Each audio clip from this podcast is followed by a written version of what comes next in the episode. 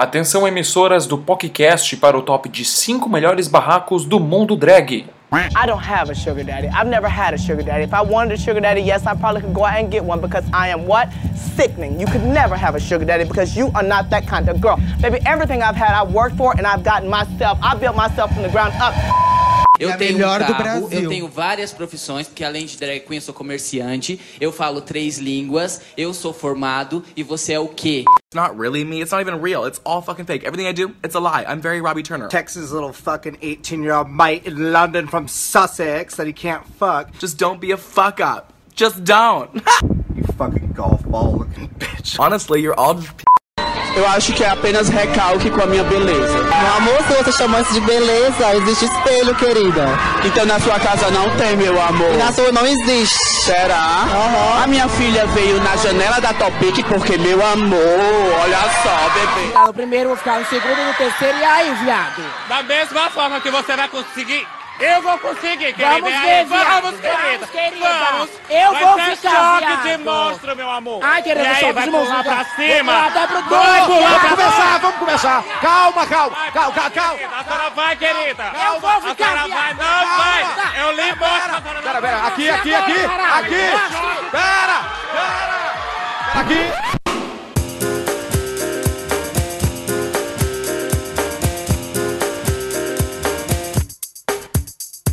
E aí, sejam bem-vindas ao podcast, um programa 100% LGBTQI+, que leva informação e muita pinta do Oiapoque ao Chuí.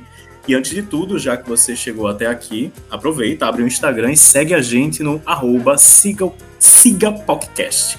Lembrando também que estamos em quase todas as plataformas digitais, Spotify, iTunes, enfim. E aos ouvintes do Deezer, a gente já está chegando por aí também. O podcast hoje é sobre ver um mundo drag sob um olhar de quem leva sua drag como projeto de vida. Será que as drags chegaram lá? Drag saiu de subcultura para o mainstream. E agora? Qual o caminho? O que, que falta para escolhermos também o nome drag dos nossos filhos na certidão de nascimento, hein?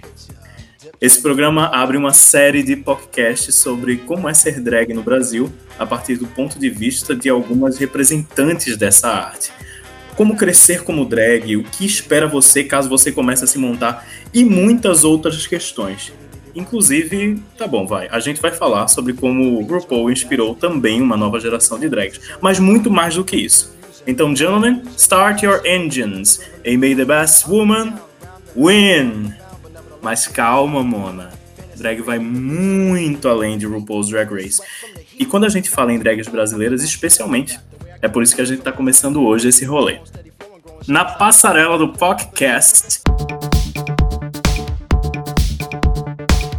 um guest judge especial e maior fã de drags que eu conheço, o criador do projeto Para Movimento LGBT e embaixador da Todes Brasil, o carioca Juliano Santana. Oi, gente. E aí, gatão, obrigado por estar aqui com a gente hoje. Na nossa boate, a gente apresenta ela, sucessora natural de RuPaul, dona dos hits Quebradinha, E aí Bebê, Marmita, Boneca Safadinha, Bumbum Tremendo e por aí vai.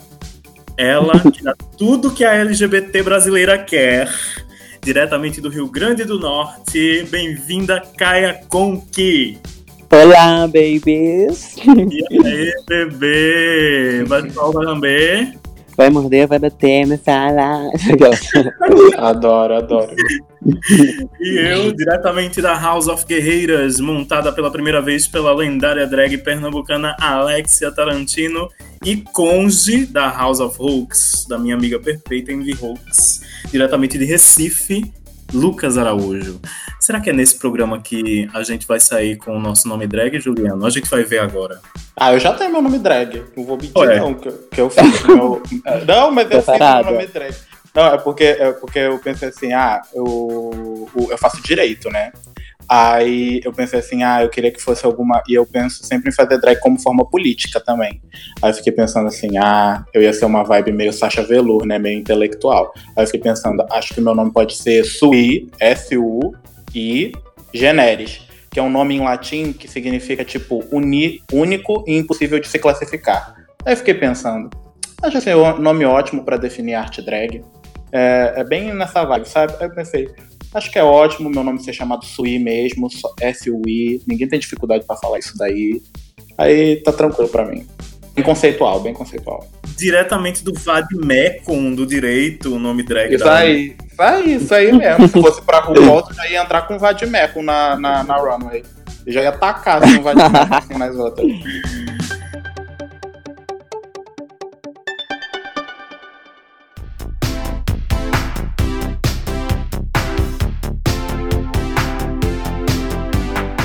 Como foi o nascimento de Caia? Vê, vê que, que nome artístico maravilhoso. O nascimento de Caia parece uma obra de arte. Conta pra. Então, eu comecei a me montar há uns quatro anos atrás, mais ou menos, lá em Natal. É, lá ainda não tinham drags dessa nova geração, sabe? Só tinham drags, assim, dessa geração mais bate-cabelo e tal. E aí eu, junto de uma amiga minha, a gente começou, tipo assim, a, a gente assistiu o RuPaul, pá. Aí fez, ai, quero muito fazer isso, né? E quem me apresentou o RuPaul, inclusive, foi uma amiga minha, não sei se vocês conhecem a Potiguara. Vocês conhecem a Potiguara? Figuara Bardo, maravilhosa. Sim, a gente é amiga há muito tempo. E aí, antes da gente começar a se montar, a Potiguara me falou: ah, você já assistiu o RuPaul? Eu falei: não, ela fez amiga. Tem na Netflix, vai lá, assiste, é tudo, você vai amar. Porque isso a gente tava conversando de glitter, glitter em busca de um sonho, sabe? Nossa, maravilhoso. Ah, né? Perfeito também, pois é. E aí eu comecei a assistir o RuPaul, fiquei apaixonada. Aí eu falei, ai, bicha, eu preciso fazer isso. E aí eu conheci algumas outras amigas, assim, que também assistiam RuPaul e que também tinham vontade de fazer drag. E a gente começou a conversar sobre, começou a trocar uma ideia, assim, sobre esse assunto. E aí eu, junto de uma outra amiga minha, Ciara, a gente começou a se montar. E aí eu comprei um monte de coisa no AliExpress, assim, peruca, maquiagem, pincel, fiquei esperando chegar. Quando chegou, joguei tudo na cara e fui pra balada.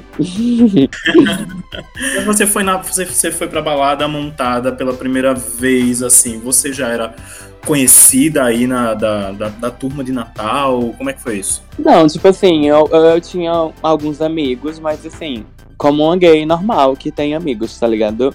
Nada tipo assim demais, não. E aí eu encontrei algumas amigas na balada, mas assim, não era, não era conhecida nem nada, não. Ninguém me conhecia, não. Come- isso começou a rolar mesmo depois que eu comecei a me montar com mais frequência e ficar indo pras festas.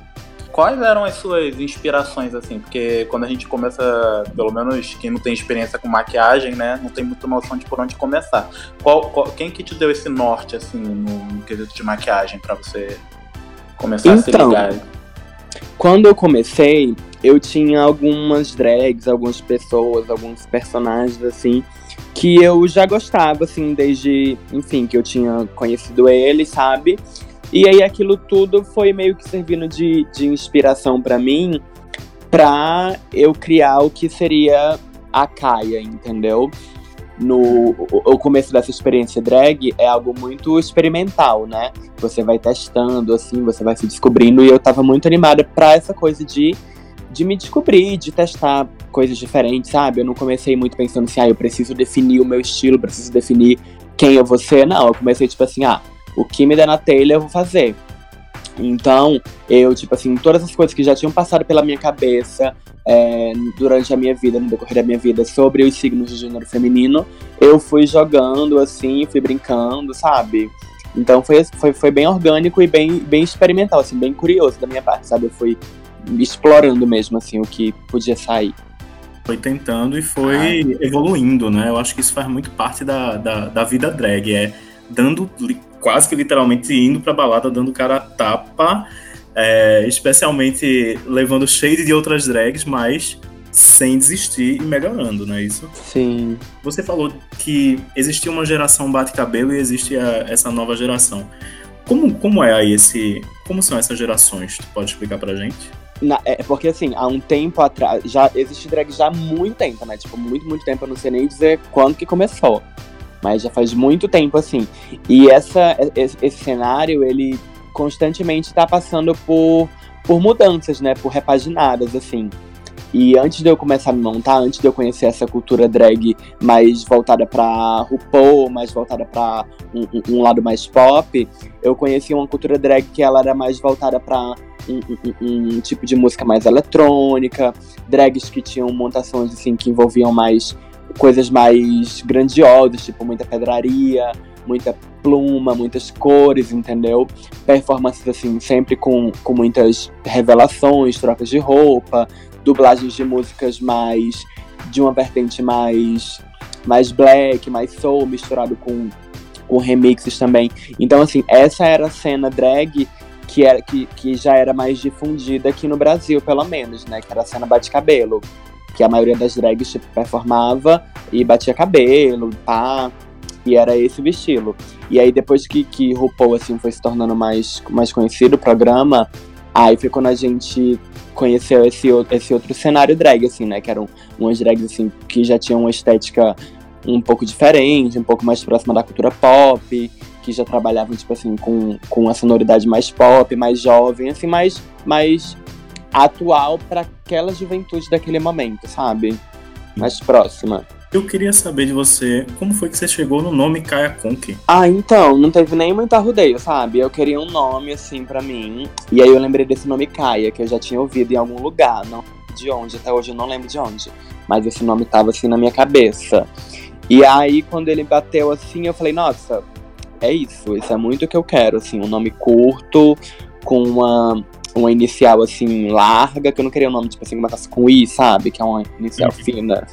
Brisa de virginiana. Aí começava com inicial larga e era curtinho, e eu gostei assim, aí foi Caia. Aí o Conk foi um amigo meu que sugeriu. Que é tipo assim, sabe a Carol Conká?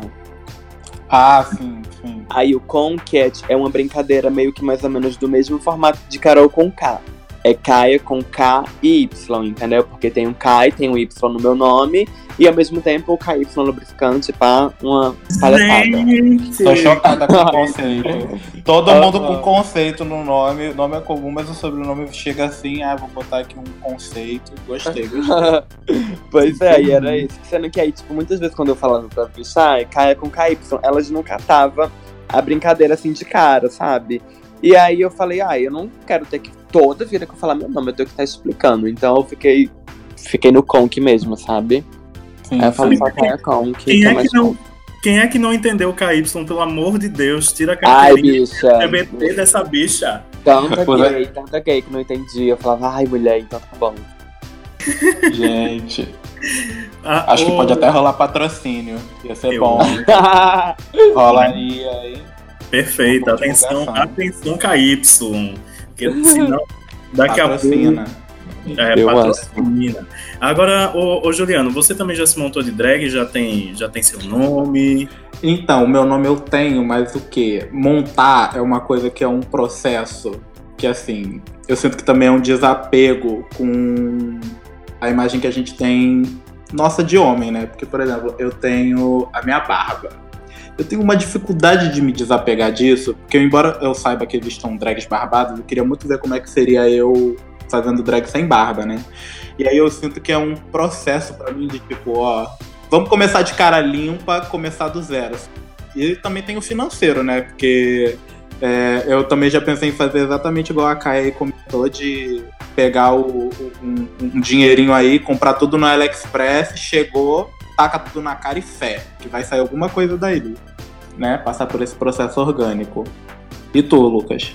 Então, eu, eu até já, já me montei. Quem me montou pela primeira vez foi Alexia Tarantino, que, que é uma drag que, que eu gosto muito, que eu admiro muito. Alexia é mãe de muitas gays, né? Nossa senhora, maravilhosa, maravilhosa. Ela é, ela é uma referência aqui no Recife, dessa, dessas drags da nova geração. Ela tem a, a Bate Cabelo Perucas, que é uma, que é uma, uma loja massa, assim, tipo, feito para drag mesmo. Ela é uma maquiadora excelente, ela é uma pessoa massa. E aí, um belo dia, eu estava na confra da minha empresa, vejam bem, queridas.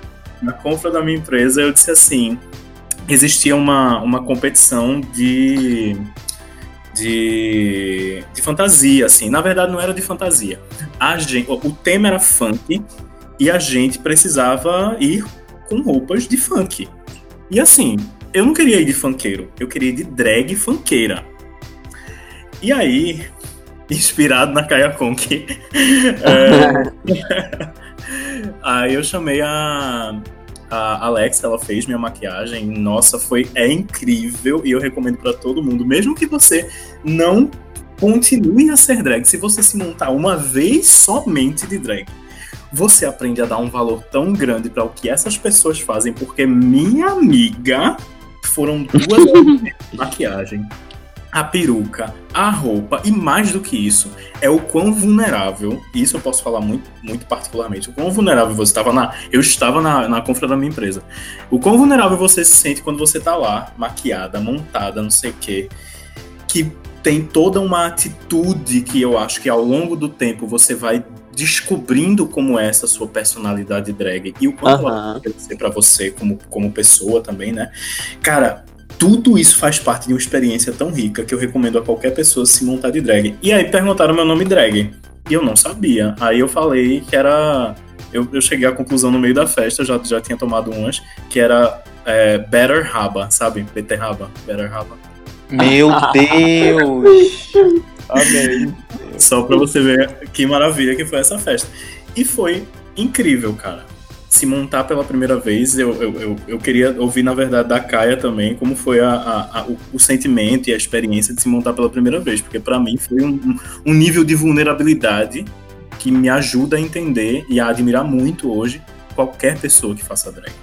Aham, tipo assim, a primeira vez que eu me montei, eu tava muito animada, muito ansiosa pra sair, pra ver como que ia ser e tal, né? Porque eu sempre gostei muito, tipo assim, da ideia de me ver com uma imagem, com uma estética mais feminina, assim. Sendo que eu nunca me identifiquei como uma pessoa trans, como uma menina trans. Isso sempre foi muito claro pra mim. Então, até eu conhecer essa, a possibilidade do, da, da cultura drag, isso era uma, uma ideia assim que, enfim, eu achava que nunca ia, sei lá, ter como se realizar, sabe? Eu falava, ah, eu não me sinto trans, então eu nunca vou transicionar. E eu não, ah, eu não vou deixar o meu cabelo grande, etc. Minha família não vai gostar disso, pá, mil coisas. E aí, quando é, é, é, eu tive contato com todo esse rolê drag e tal, e saí pela primeira vez, nossa, foi assim, uma realização enorme, sabe? Eu cheguei pencas nervosas assim na boate, não com o que as pessoas iam pensar ou iam olhar e tal, mas com a ideia de estar de calcinha, saia e um salto alto, né? Coisa que eu nunca tinha feito, sei lá, em público. Mas aí foi, foi muito divertido. Eu tomei dois goró assim, fiquei louca. E aí já me joguei, sabe? Dancei assim como eu nunca tinha dançado antes na vida. E, nossa, foi, foi perfeito. Foi bem libertador, hein? Foi demais, foi demais. Bem sendo até hoje.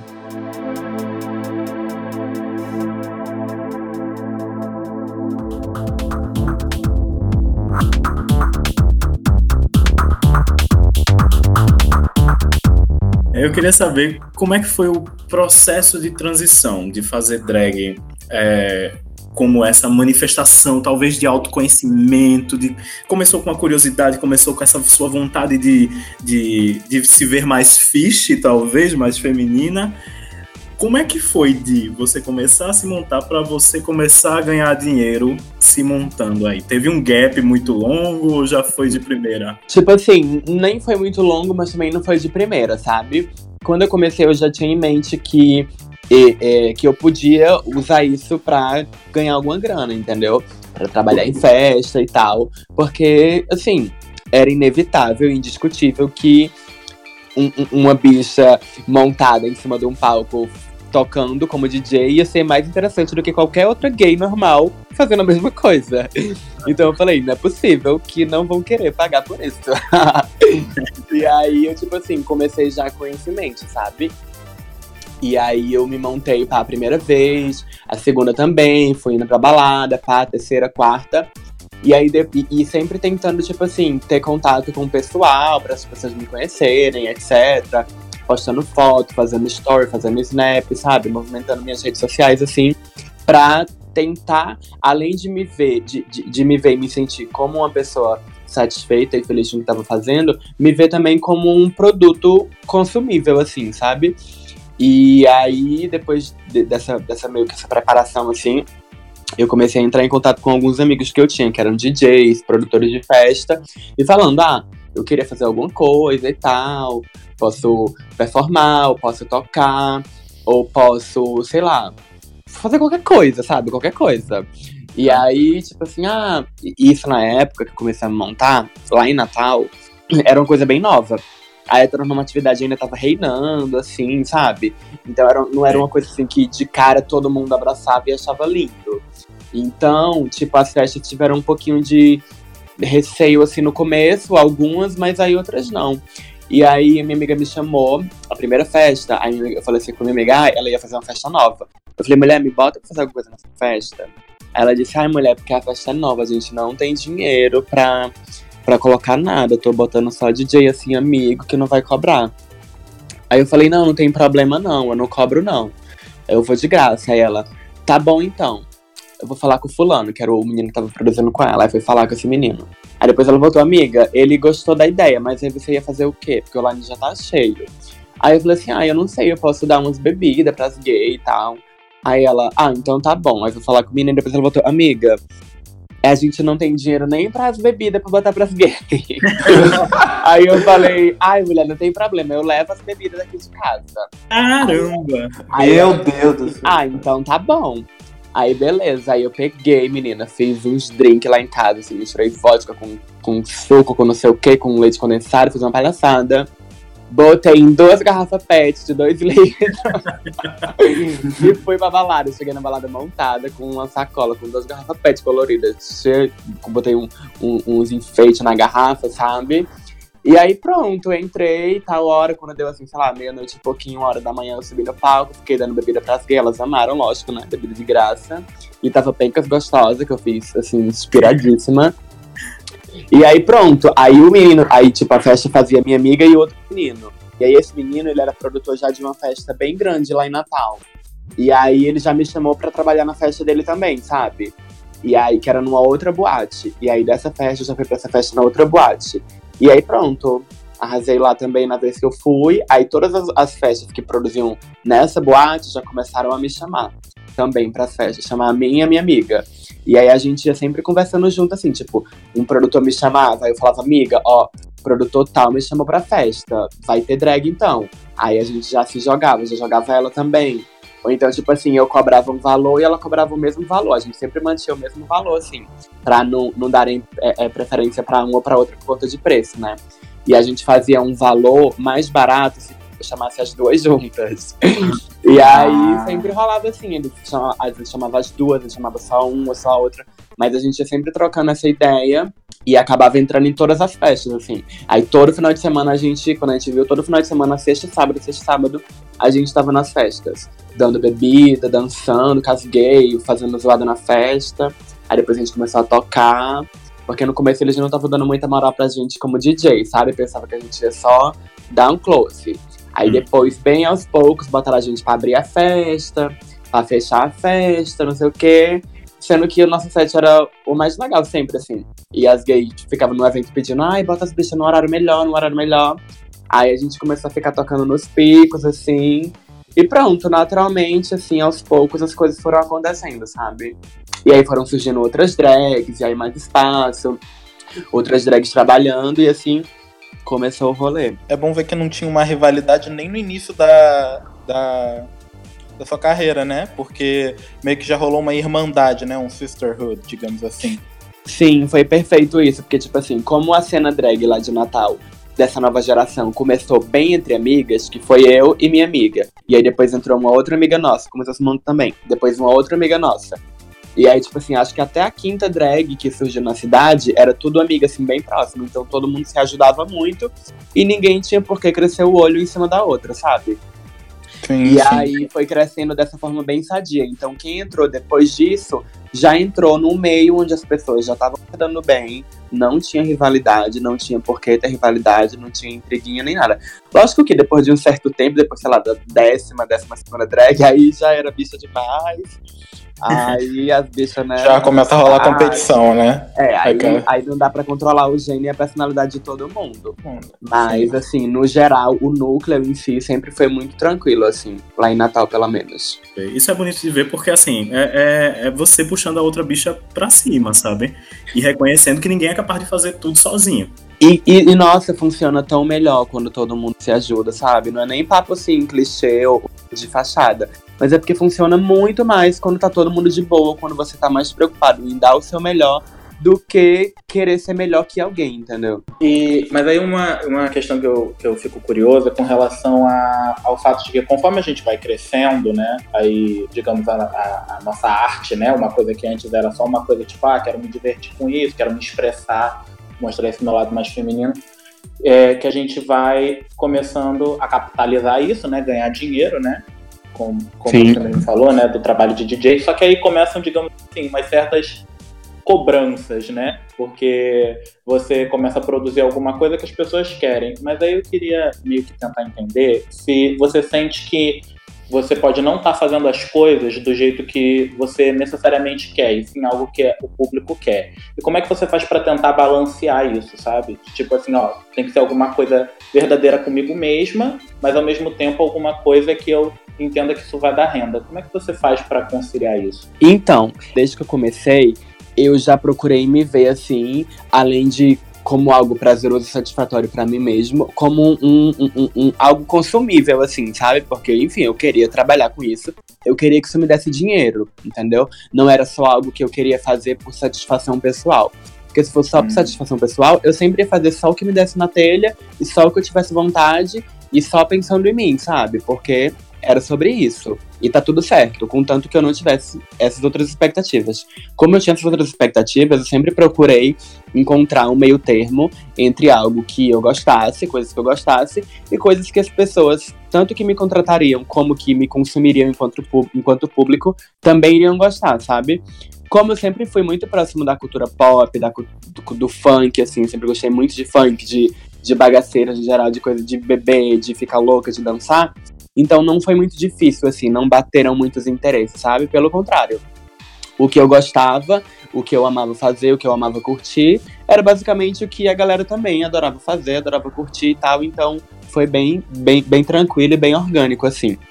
Até porque ver as pessoas curtindo o que eu tava fazendo e querendo me contratar, ou querendo que me contratassem, isso estava diretamente ligado com a minha satisfação com o que eu estava fazendo. Entendeu? Basicamente, a gente sabe que negócio precisa fechar negócio, né? Então, Sim. eu acho que todo mundo que procura é, é que procura crescer, se of é, é, oferecendo um produto ou oferecendo um serviço, tem que ter a noção de que a pessoa não vai fazer tudo que ela quer o tempo inteiro. É, é Exato. Do jeito que ela quer, vai bater na, na, vai chutar porta por aí. Porque o que também não falta é a história de, de artista, no geral, não só de drag, mas de artista que foi péssimo com fã, que foi, enfim, que de repente mudou o negócio inteiro sem respeitar aquilo tudo que ele mesmo tinha construído.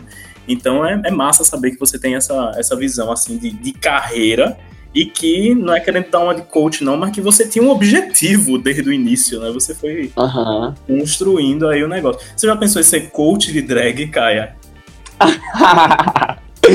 não pensei não. Tipo Olha assim, sempre que, eu, sempre que eu tenho um, um, um, algum, algo, algo me vem em mente, assim, eu tento jogar algo nos stories, assim, sabe? Falando, ah, gente, isso assim, assim, isso assim, assim, assado e tal. Mas eu acho que, assim, o mais interessante é quando as pessoas conseguem ir, ir, ir vivenciando as coisas, sabe? E, tipo, tentando extrair daquelas experiências, é, enfim, a, a conclusão delas, sabe? Porque, tipo, isso que eu vivi foi muito é, é, é, resultado do recorte que eu tava, sabe? Tipo assim, da cidade que eu tava, que era uma cidade pequena, mas acabou sendo uma cidade propícia para o que eu tava fazendo, as pessoas que eu comecei, os contatos que eu já tinha antes de começar e os que eu consegui ter depois que eu comecei, sabe? E até, tipo, sei lá, a, quem eu sou mesmo, sabe? Assim, porque às vezes a, a, a a pessoa, as expectativas que ela tem já são tão, já começam assim, tão além do que tá mais próximo de conseguir, que aí já rola uma frustração cara, e às vezes você passar por cima de uma frustração assim, já no início é meio foda, e enfim, sabe? Isso te põe pra baixo logo no início, que não é bom, né? Uhum. Mas você tem sempre que estar ligado assim, que tipo, se você quer fazer o bagulho, você tem que manter o foco e tipo assim, ah, cair, beleza. Levanta e continua fazendo. Uhum. É como é como a gente a gente tá como a gente tá procurando falar com essas personalidades que são drag, é, acaba que a drag é um projeto. né? E como todo projeto, como toda como todo projeto que está sendo pensado, que está sendo planejado, ele vai sendo transformado ao longo do tempo, ele vai melhorando, ele vai, é claro, levar quedas aqui, quedas ali, mas é uma coisa que você deve procurar aprender com aquilo, né? Vai, vai, ter, vai ter horas que o erro pode ser seu, que, ai meu Deus, eu falei isso, ou eu fiz isso e não devia ter feito, e vai ter horas que você vai se pegar pensando, aquela situação, nunca mais vou me meter nela. Isso tudo é crescimento. E aí eu queria saber, nessa história de crescimento mesmo, você começou fazendo performance, começou sendo DJ, em que momento você começou a, a fazer as suas próprias músicas, o seu próprio conteúdo musical? Então, uh, eu comecei, né, e tal, fazendo, performando, dando bebida, fazendo presença, tocando. Aí acho que depois de uns dois anos fazendo isso, mais ou menos, é, aí eu tava, eu, tipo assim, eu tava com minhas amigas na balada e tal, e aí do nada a gente ficava, tipo, tirando onda com os boys, sabe? Falando assim, e aí, bebê, vai chupar vai lamber.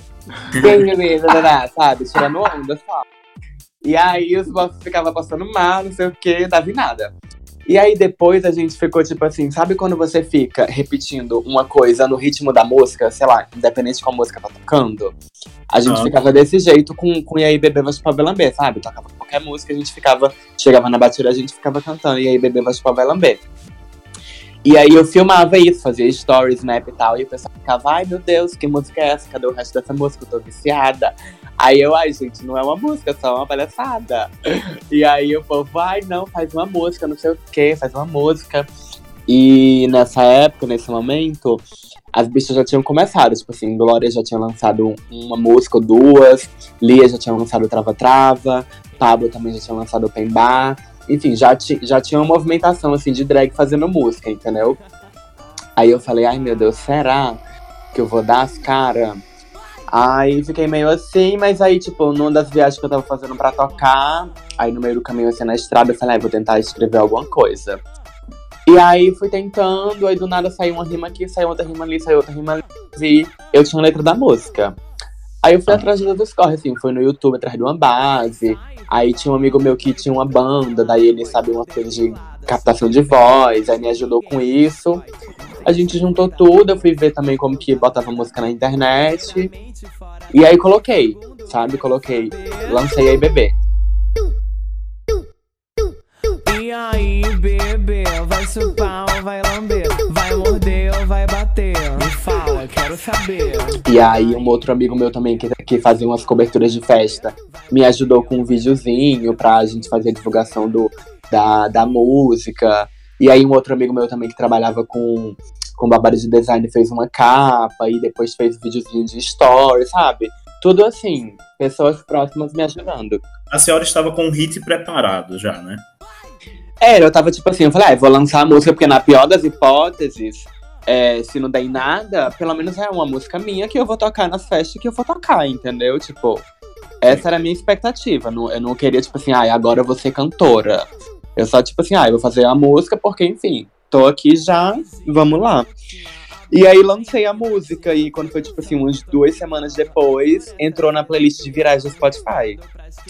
Aí eu fiquei passada, assim, fiquei muito passada. Entrou em 17. E aí foi pra 15, chegou até em 14. E aí passou, tipo assim, umas duas, três semanas nessa playlist, sabe? Aí depois também entrou numa playlist de mais tocadas de Natal. Meu e Aham, uhum, bicho. Como assim? Forró, misturado com coisas de hétero, assim, sabe? Do nada a minha música lá. E aí foi quando eu vi que, tipo assim, tava rendendo, sabe? E aí também uma amiga minha, que é, é sabe essas bichas assim, que consegue extrair meme de tudo, que eu fico passada. Hum. Ela jogou a música em cima de um videozinho de umas gaysinhas tailandesas dançando, sabe? Ai, nossa. Sabe essas gaysinhas tailandesas dançando? Ela jogou a música em cima de um vídeo desse. E aí esse vídeo rodou muito, muito, muito, muito, muito, assim, sabe? Tipo, a galera pensava que era literalmente já as criancinhas dançando aquela música. E aí era, tipo assim, coisa de estar em grupo de WhatsApp de família, sabe? Aí foi quando a música começou, assim, a disseminar de, um, de uma maneira que eu perdi mão, assim, já. Eu trabalhei já com, com cantores e, e eles sempre falam que o, o especial de uma música, principalmente quando é uma música pop, é que venha de um lugar muito original. É, uhum. Tipo, um e aí bebê, vai chupar ou vai lamber, é uma coisa que, tipo, todo mundo entende o significado, mas nem todo mundo fala desse jeito. E as pessoas passam a falar depois que elas veem, ah, ou a musicalidade disso, ou que faz todo sentido isso, tá Aham. ligado? Ou Sim, que sim. chega no WhatsApp delas, por exemplo.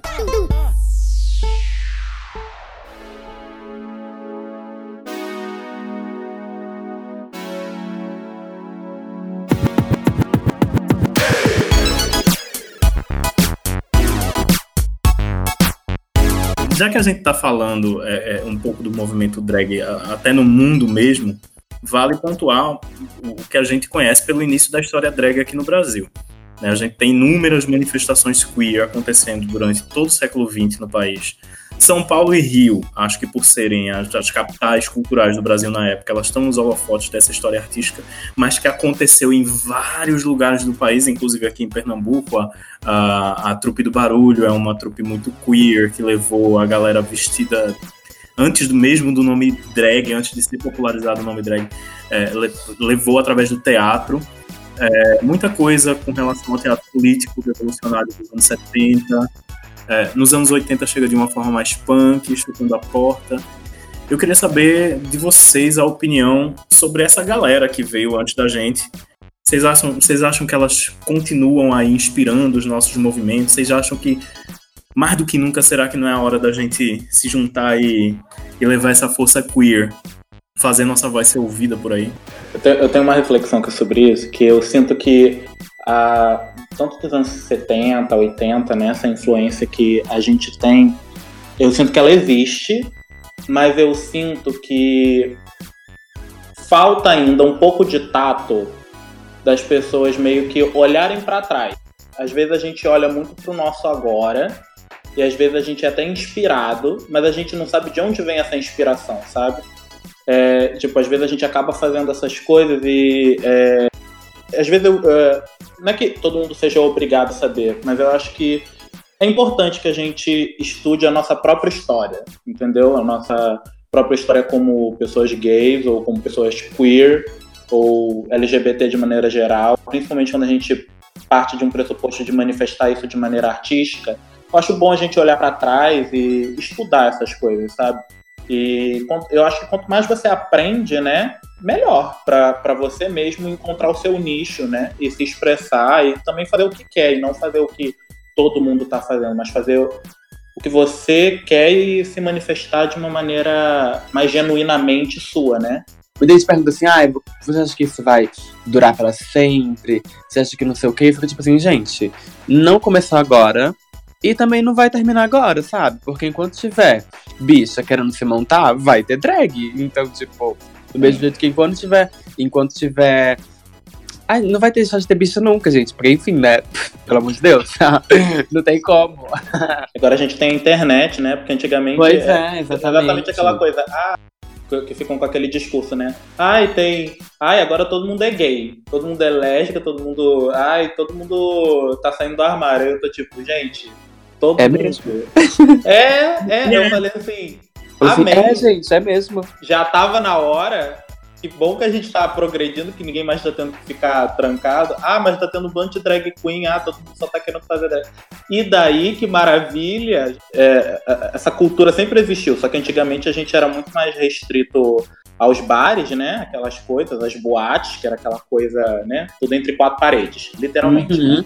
A comunidade LGBT sempre ficou entre quatro paredes. E aí a gente, com o tempo, a gente foi falando, não, agora a gente vai estar na rua, vai estar na TV, vai estar na, no, no seu vídeo do YouTube, na música, enfim, todos os cinco sentidos serão captados. A gente tá comemorando aí o que o STF já tem maioria pela criminalização da homofobia no Brasil. Ai. Né? Finalmente! Sofri tanto acompanhando aquele negócio TV e não entendendo nada. E olha que eu estudo direito, eu não entendo nada do que eles falam. E eu só tava observando.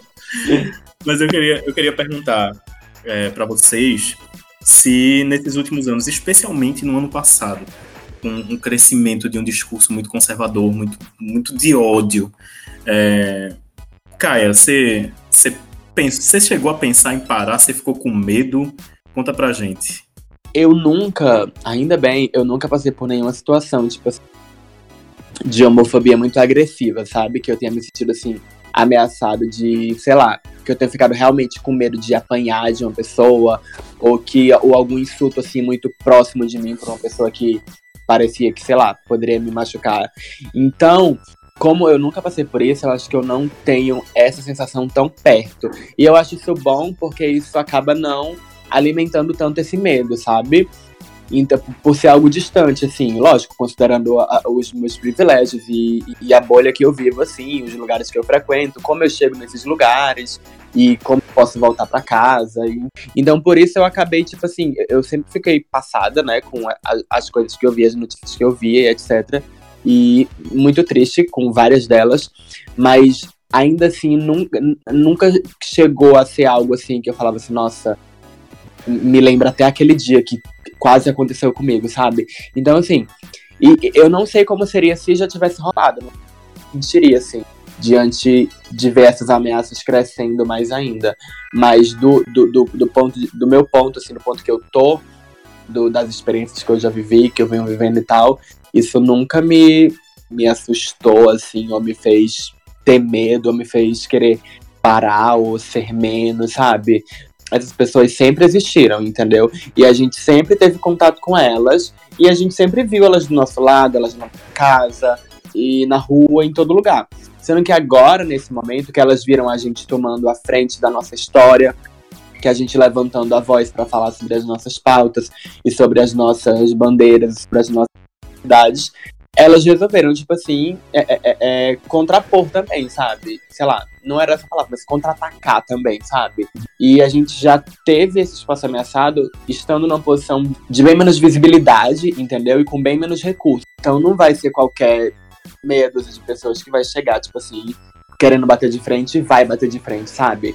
Tipo assim, se um, um babado começar, uma guerra começar, não vai ter babado, vão todas pra cima e vai ser pau pra um lado e pedra pro outro e quem pensa melhor.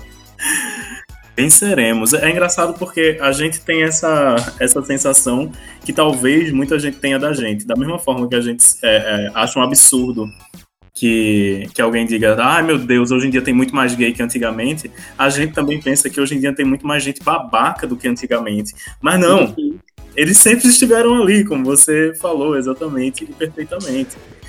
Sabe? É Acho que a gente não estava preparada para esse choque, que a visibilidade vale para os dois lados. E eu acho que o mais interessante desse momento é que, apesar dos pesares, ele abre para muito debate, muito diálogo sobre esse assunto, entendeu? Por isso que eu acho que esse momento que a gente está passando, ele é muito importante, assim. Não, não precisava ser diferente. Ia ser assim mesmo, e, e, e, o ideal é que a gente use esse momento de debate agora, de tanta discussão sobre o assunto, para colocar na mesa todas as nossas pautas e tudo que a gente vem, vem, vem concluindo e vem trazendo. É que apesar de viver momentos difíceis, né, a gente está vivendo a história.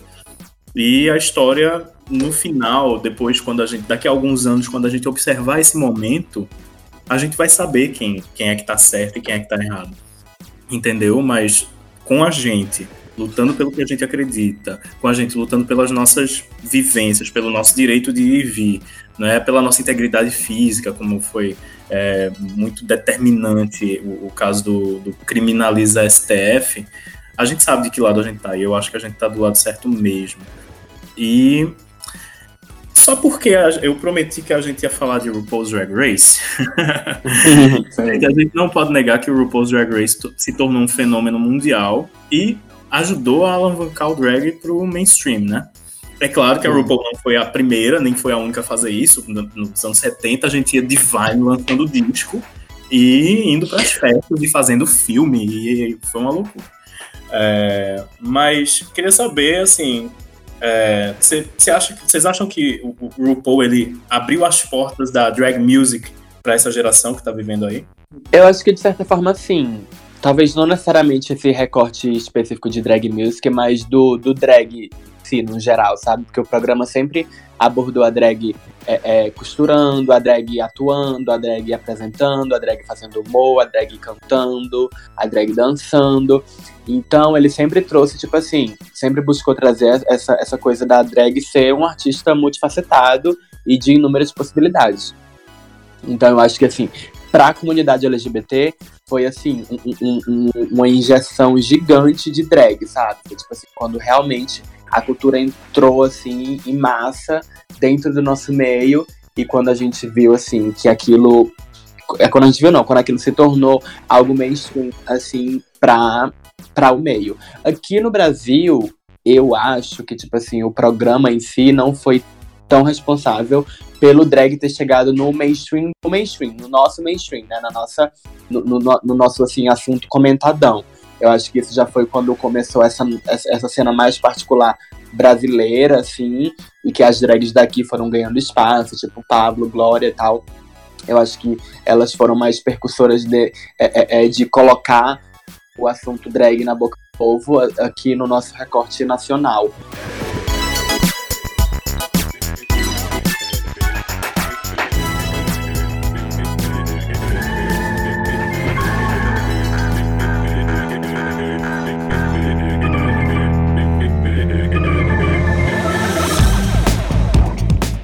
Queria aproveitar para saber de você, Caio. O que, é que você diria para uma POC que está doida para começar a se montar?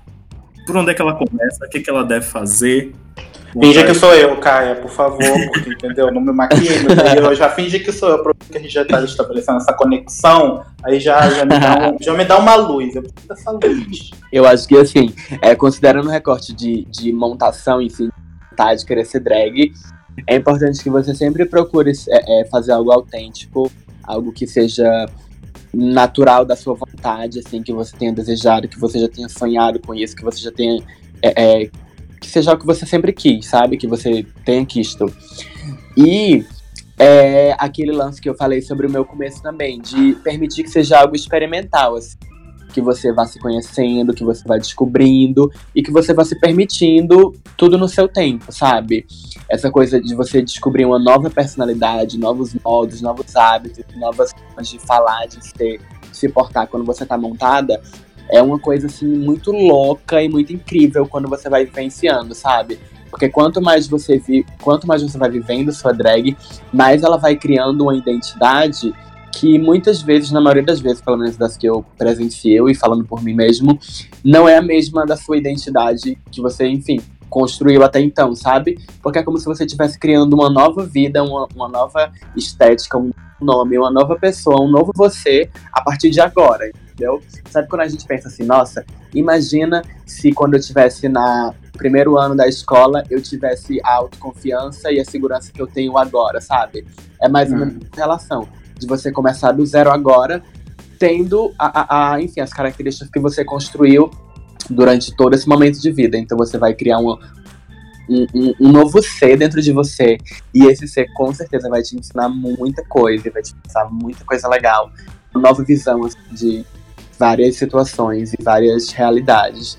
E, e, comercialmente falando, caso seja o interesse de trabalhar com aquele lance que eu falei no início também, de tentar sempre se ver enquanto algo, algo vendível, sabe? Algo comprável, assim. Dentro do que você gosta, dentro do que você faz, dentro do que você sabe fazer. E procurar sempre tá, tá, tá procurando ser melhor dentro do que você tá fazendo, sabe? Porque é, é nessa que a gente cresce, não só para mostrar, mas cresce por si mesma, sabe? Aya que coach de drag Brasil. Acho que do lado, do lado prático da minha vida, o que que eu faço quando eu tô querendo muito fazer uma coisa e eu não tenho conhecimento prático ainda? Irmão, eu vou atrás de quem já faz, de quem já conhece. Eu vou, eu pergunto, eu sou enxerido, sabe? É, eu vou para referência, sabe? Eu vou para, ó, mando um e-mail, mando uma mensagem vou num grupo de amigos, mostro o que eu fiz, recebo as críticas, você também tem que estar muito aberto a críticas para você crescer. Eu acho que trabalhar como drag é um processo de crescimento pessoal e profissional, como a Caia já falou, muito importante. E durante um tempo dá para conviver aí com a vida é, de trabalho carteira assinada e com a vida drag, mas para você que tem um sonho de, de, de continuar como drag, eu desejo muito sucesso e muito boa sorte. E inspirado em Caia, que aconteça para você também, assim, que é possível ser drag no Brasil e é possível fazer uma carreira. Isso é muito legal. Dá pra perceber que drag tá sendo quase uma forma de você renascer de novo, só que estando nessa vida. Inclusive tem uma fala de uma amiga minha drag também, que, que eu acho muito bafo, assim, a Bianca Della Fente, que ela disse que a gente se tornou as bonecas que nos foram negadas na infância. Ai. Então, hoje a gente, tipo assim, brinca livremente e, tipo assim, infinitamente com a gente mesmo. E isso mexe com as nossas expectativas em relação à à à estética e a se divertir, sabe? Só deixar rolar. A Kaia já falou da Potiguara Bardo, ela já falou da Pablo, ela já falou da Glória Groove. Eu queria que vocês dissessem mais nomes que inspiram vocês, nomes do mundo drag, não necessariamente brasileiros, mas brasileiros também, é, que, que merecem ser vistos. Começando pela Kika Bon. Eu acho a Kika Bon maravilhosa. Ela trabalha com, com produção musical também para artistas como Lia Clark, Pablo Vittar. E ela também tem a carreira é, é, solo dela, com músicas bem legais. Enfim, acho a Kika maravilhosa. Tem as meninas do armário de saia também, que são duas drags que têm uma voz assim, incríveis. E elas vêm fazendo um trabalho também muito bacana. Elas estão bastante no YouTube, são bem presentes no YouTube, é, com, com vlogs assim que envolvem música no geral. E também estão nesse corre da carreira de, de, de cantora também. Aí também, adoro, também amo muito Bianca Della Fence, que é uma drag youtuber que vem trazendo uma abordagem muito, muito bacana, muito é, esclarecedora no canal dela, é, é, mostrando um lado bem mais humano, bem mais reflexivo e, e, e cheio de, de história para contar dessa, de, de, dessa cena drag, sabe? E não só aquele lance de ah, balada, festa, música, balada, festa, música, sabe? Tipo assim, trazer uma outra perspectiva, uma outra perspectiva da, da vida da pessoa enquanto drag. Daí tem também uma dupla lá de São Luís de Maranhão, que uma delas não é drag, mas enfim, trabalha com outra drag, que é a Fuego e a Butantan. São duas bichas maravilhosas também, que, que arrasam. A Fuego lançou uma esses dias, que é toda, inclusive, um forrozão, assim, uma delícia. E deixa eu ver, ah, eu tenho uma lista imensa de drags. Assim, que eu... Aquelas, aquelas, vai, vou divulgar a minha. Divulgar todas. Aquelas, aquelas. Pois é, tem a Nininha Problemática também, que é lá de Salvador. Ela é, tipo, sucesso estrondoso em Salvador, assim. Tu ama ela. E ela também tá nesse corre de música e tal. Maravilhosa. É, tem a Mia também, mas a Mia já é bem conhecida. A Mia Bad Girl, que também é daqui de São Paulo. Tem um, um, um, trampo, assim, que eu acho muito da hora, porque tem uma estética meio Charlie XX, mas ao mesmo tempo tem uma sonoridade, assim, banda déjà vu, sabe? Então é uma coisa muito BR zona e alternativa e legal. Muitas pessoas maravilhosas. Brasilzão. Anotando, anotando tudinho pra depois pesquisar, já seguir tudo nas, nas plataformas. Faça isso. Bem, eu tô morando em Imperatriz, mas eu sou do Rio. Então eu vou começar primeiro pela minha cidade natal, sabe? Me sinto meio em dívida. Que no caso seria. Eu queria muito comentar sobre a Lord Talent, que ela, ela faz performance na boate da 1140, que fica lá no Rio uma boate LGBT que tem lá. E ela foi a primeira drag que eu assisti performar na minha vida. Então, eu acho ótimo porque ela é o tipo de drag comediante, eu adoro o trabalho dela. Então, vou divulgar porque, enfim, fiquei admirado, me impactou muito. A segunda drag que eu queria indicar, que também trabalha lá na 1940, que eu vi performar, é a Desiree Cher, que ela faz é, imitações de Cher também. É, também gostaria de dar um salve para Caroline Absinto, que também performa lá em 1140 e todas juntas trabalham. Gente, elas fazem um trabalho fenomenal. A 1140 para mim é tipo uma das melhores boates LGBTs que tem no Rio, assim, porque vale o investimento, gente. É 40, 50 reais, open bar, 3 horas da manhã tem show de drag. Não tem nada mais do que eu poderia pedir do, do, de uma boate se não fosse isso, sabe? e aqui em Imperatriz, que é onde eu tô, né, aqui no Maranhão, eu gostaria de dar um salve pra Ravena Bobão, que é uma drag DJ, assim, que eu acho que ela já tem um bom tempinho aqui de, de carreira na cidade, mas assim, vou divulgar e enaltecer, porque eu adoro os looks que ela faz, eu adoro as músicas que ela põe pra tocar na, na nas pouquinhas baladas que tem aqui, né, LGBT aqui na cidade, que é uma cidade bem menor, comparando ao Rio, né?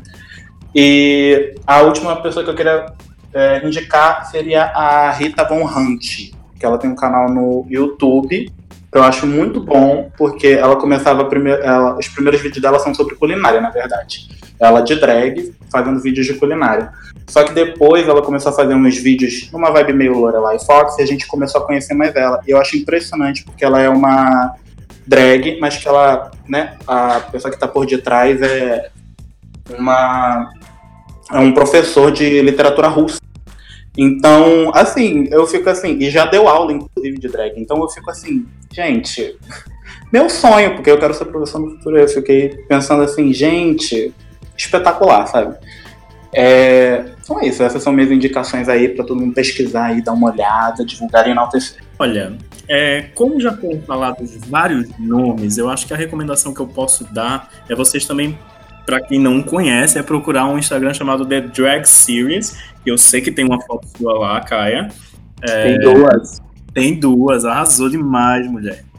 E é, é de um fotógrafo pernambucano chamado Fernando Cisneiros e que ele registra, ele quer enaltecer o movimento drag, as pessoas que fazem drag no Brasil e no mundo. Assim, tem um monte de gente, é, tem um monte de drags do Brasil inteiro e, e também de alguns outros países, inclusive algumas drags que também já passaram por, por RuPaul.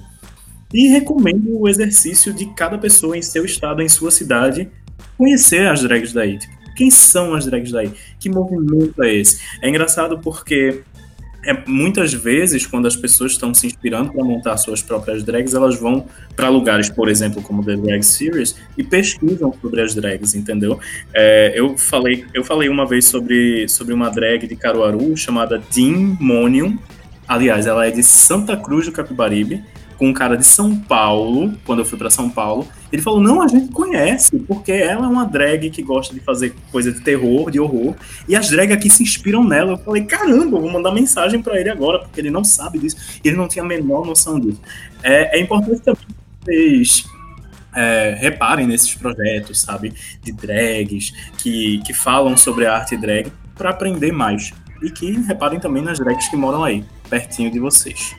É isso, gente. Kaia Conk, dona, uma das donas da Drag Music Brasil, coach drag, nordestina maravilhosa. Muitíssimo obrigado por participar aqui do podcast. Para quem não, para as duas ou três pessoas que não lhe conhecem, diga aí quais são as suas redes sociais para que todo mundo possa seguir. Você tá no, você tá no Spotify, você tá no YouTube, você tá em todo lugar, né? Sim, gente, tô em todas as redes, em todas as plataformas de música. Meu nome é Kaia Conk, K-Y-A-C-O-N-K-Y. Do mesmo jeito nas redes sociais, Facebook, Instagram. Só meu Twitter que não é Kaia Conk, é Kaia Bicha. Mas é isso, me sigam lá, escutem minhas músicas, me acompanhem, fiquem à vontade. Juliano Santana, diretamente de. O Carioca, diretamente de Imperatriz no Maranhão. Muitíssimo obrigado pela participação também na apresentação. né? Ai, foi um prazer, adorei essa conversa aqui. Tive esse contato aqui com, com o Conk, entendeu? Ainda tô, entendeu, medindo minha pressão daqui a pouco. É, daqui a pouco eu vou tomar minha medicação, porque eu não tava preparada para esse programa. Eu tava assim, gente, tô tendo acesso a gente famosa, eu não tenho acesso a essas coisas. Enfim, tô muito feliz de ter participado desse passo, maravilhoso. Eu tô muito feliz de vocês dois estarem aqui falando sobre isso. E a gente fica por aqui. Não esqueçam de seguir o podcast no Instagram, arroba siga podcast, e de seguir a gente onde mais a gente tiver, no Spotify, no iTunes, etc. Ouçam a gente por aí, repassem a palavra de Kaia Conk e repassem as palavras que a gente tem ouvido aqui, porque são muito inspiradoras. E a gente se vê. Até a próxima, gente. Um beijo. Tchau, babies. Obrigada pelo convite, foi maravilhoso. Tchau, tchau, gente. Até lá.